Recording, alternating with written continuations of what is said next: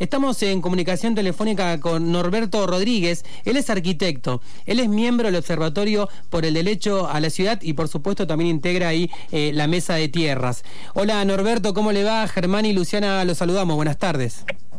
Hola Germán, Luciana, y bueno, saludo a la audiencia. Eh, los escucho, lo que necesiten que les pueda eh, aportar. Bueno, reciente cuento, estábamos hablando con Javier Jiménez, el presidente del Instituto Municipal de Tierras, y nos daba un panorama, nos contaba también de una situación ahí de, una toma ahí en, en, Diarco. Queríamos saber también cómo ves vos la situación en general acá en Bariloche, también, eh, nada, como miembro de, de, la mesa de tierras, cómo, ¿qué es lo que tienen para contarle a la audiencia en ese sentido usted?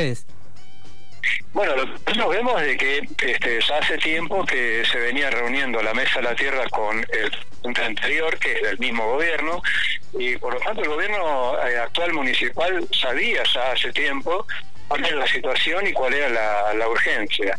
O sea, que ahora se han cambiado el presidente, no cambia este, la falta de compromiso de parte del gobierno municipal en dar solución a este problema. Este, de hecho, nosotros de la Mesa de Tierra, no, no la Mesa de la Tierra propiamente, la gente, digamos que este, había hecho distintas eh, reclamos y demandas, este, en algún momento me decía, bueno, pero que se vaya el presidente, tal y tal, y bueno, por eso cambiaron aparentemente ahora el presidente. Digamos, lo único que evidentemente escucharon y entendieron es que el presidente anterior no funcionaba. Sí, hay, que decir la verdad que el presidente anterior, estamos hablando del funcionario Mella, dejó mucho que desear también. Por eso, entonces, pero no cabe, este, digamos, eh, todavía una justificación de la demora, o sea, mm. eh, el intendente y, todo lo que es el gabinete de gobierno actual municipal tendría que estar al tanto de lo que hacía Mesa, ¿no es cierto? O sea, yo entiendo, supongo que el, gobierno le preguntaba a Mesa cómo avanzaba en sus tareas, ¿no? Este, no, no puedo creer que le haya dicho, bueno, ahora sos el presidente del instituto y haces lo que te dé la gana. Me imagino que el intendente sabía qué avanzaba, este, qué se estaba haciendo, eh, qué no se estaba haciendo. Este, por lo tanto, que, ahora salte un fusible que se llame presidente del instituto, no quita la responsabilidad que tuvo el gobierno municipal en no haber resuelto esta cuestión. Eh, por supuesto que viene de antes, si uno quiere, pero mm. el gobierno, cuando uno asume con la reelección, como tuvo él, este, evidentemente tuvo tiempo de, haber dado una solución. En línea con también algo que podía haber hecho a través de un contacto que evidentemente tiene eh, con lo que es la provincia, ¿no? Porque juntos somos Río Negro y juntos somos este Bariloche, mm. es la misma línea política. Entonces podrían haber tenido un apoyo de parte provincial, tanto sea por una necesidad que ellos dicen que tienen económica, eh, resolver el tema de dominio de, tierras. Eh, evidentemente hubo nunca un plan real que le demandamos del primer día de la Mesa de la Tierra este, para resolver esto eh, con tranquilidad desde que empezó el gobierno, pero resulta que eh, estamos ya eh, en tiempo avanzado en su gobierno y no, no hay una resolución clara de cuál es la lista de tierra que tiene disponibles, quiénes son los que están con prioridad, a partir de qué momento los empiezan a entregar, porque no es que estén entregando centenas de, tierras a centenas de familias, no, no han hecho eso. Sí, bueno, eh, Norberto, también apelando, vos también sos especialista ¿no? en planificación urbana, arquitecto. ¿Cómo, ¿Cómo ves desde tu mirada cómo fue creciendo Bariloche? Y si te parece, no te, no te lo había preguntado, si digamos antes, pero en la zona de los kilómetros de la ciudad, eh, ¿crees que hay planificación? Bueno, también está todo el tema de estos famosos, famosos cinco lotes acá en el barrio Parque Lago Moreno. ¿Nos podés contar un poco de eso? ¿Cómo lo vienen viendo ustedes desde la mesa de tierras? Sí, mira, eh, nosotros, sea, yo formo parte de un grupo que se llama el Observatorio por el Derecho a la Ciudad, que forma parte de varios eh, grupos, subgrupos que, que conforman la Mesa de la Tierra. Ahora, del observatorio propiamente, que yo soy parte, este, hay varios técnicos que hemos estado estudiando, este, ingenieros, arquitectos y demás, el problema de infraestructura de la ciudad y para nosotros había que declarar una emergencia infraestructural, que es mucho más amplio que la, que, que la emergencia habitacional, ¿eh? porque para para resolver la emergencia habitacional hay que resolver un problema de infraestructura que no se está resolviendo en forma urgente. Eh, además se, percibe que se está distrayendo eh, dinero incluso este, disponible en infraestructura a sectores que no lo demandan urgentemente. Por ejemplo, Arabella Carrera hace poco este, fue a hacer todo un acto para una licitación para un gasoducto al polo tecnológico. Eh, y eso no, no implica una resolución de problemas de infraestructura eh, urbano-habitacional. Es una infraestructura para un polo de desarrollo a futuro, que todavía no hay nadie produciendo nada ahí. Entonces, eh, no hay realmente un plan que abarque, ni desde el municipio ni de la provincia, claramente las prioridades. Eh, y como te digo, eh, cloacas, bueno, vos lo sabés bien, ¿no? En el oeste las cloacas casi no existen, llegan al kilómetro 10, 13, este, el resto del oeste no tiene cloacas. Y cualquier problema que tiene, el mismo Covivar, este, Parque Lago Moreno, tienen problemas de, este, internos en cada terreno, ¿no? Porque algunos tienen terrenos muy pequeñitos como el Covivar o demás y este, se les complica incluso internamente en cada predio la resolución de las cloacas.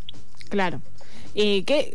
Eh, me interesa más eh, que nos puedas así contar un poco cómo definirías la problemática eh, de infraestructura que tiene Bariloche. ¿Por qué decís que es necesaria esta emergencia?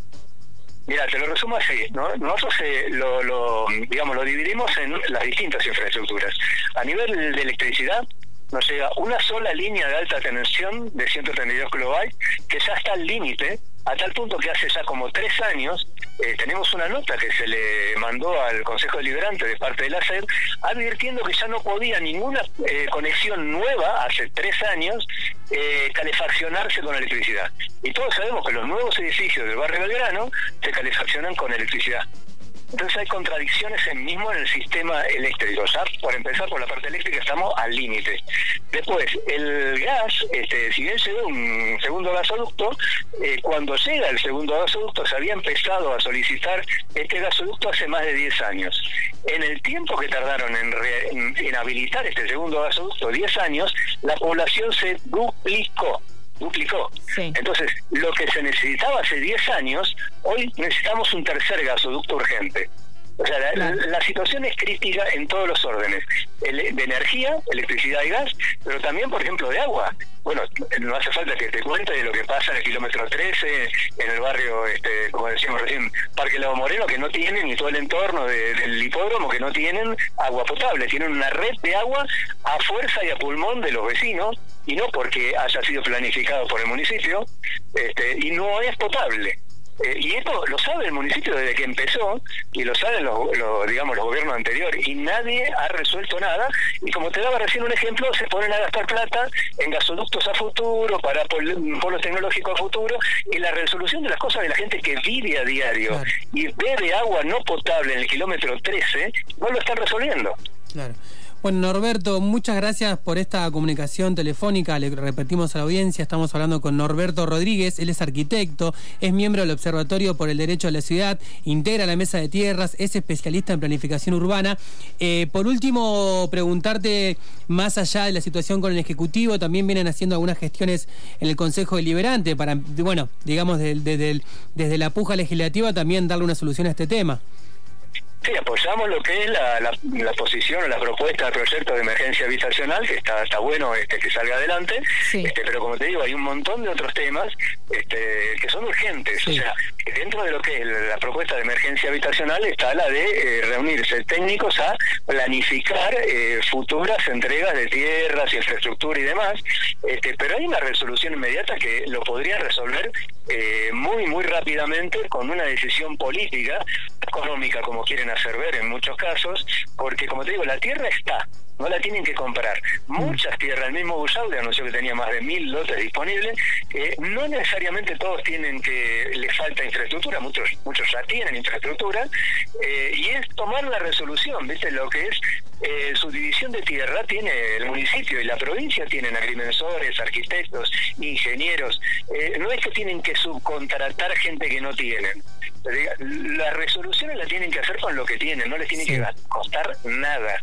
Es resolver entregar tierra que tienen, este, con el personal que tiene el municipio y la provincia, y resolver una cuestión urgente. Después nos sentamos a hablar con tranquilidad, planificación a futuro, que hace falta, mm. este, pero la resolución urgente la tienen en la mano, ¿no? No, no sé qué están esperando, la verdad.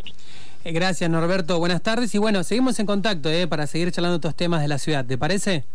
Gracias a ustedes. Adiós. Hasta luego.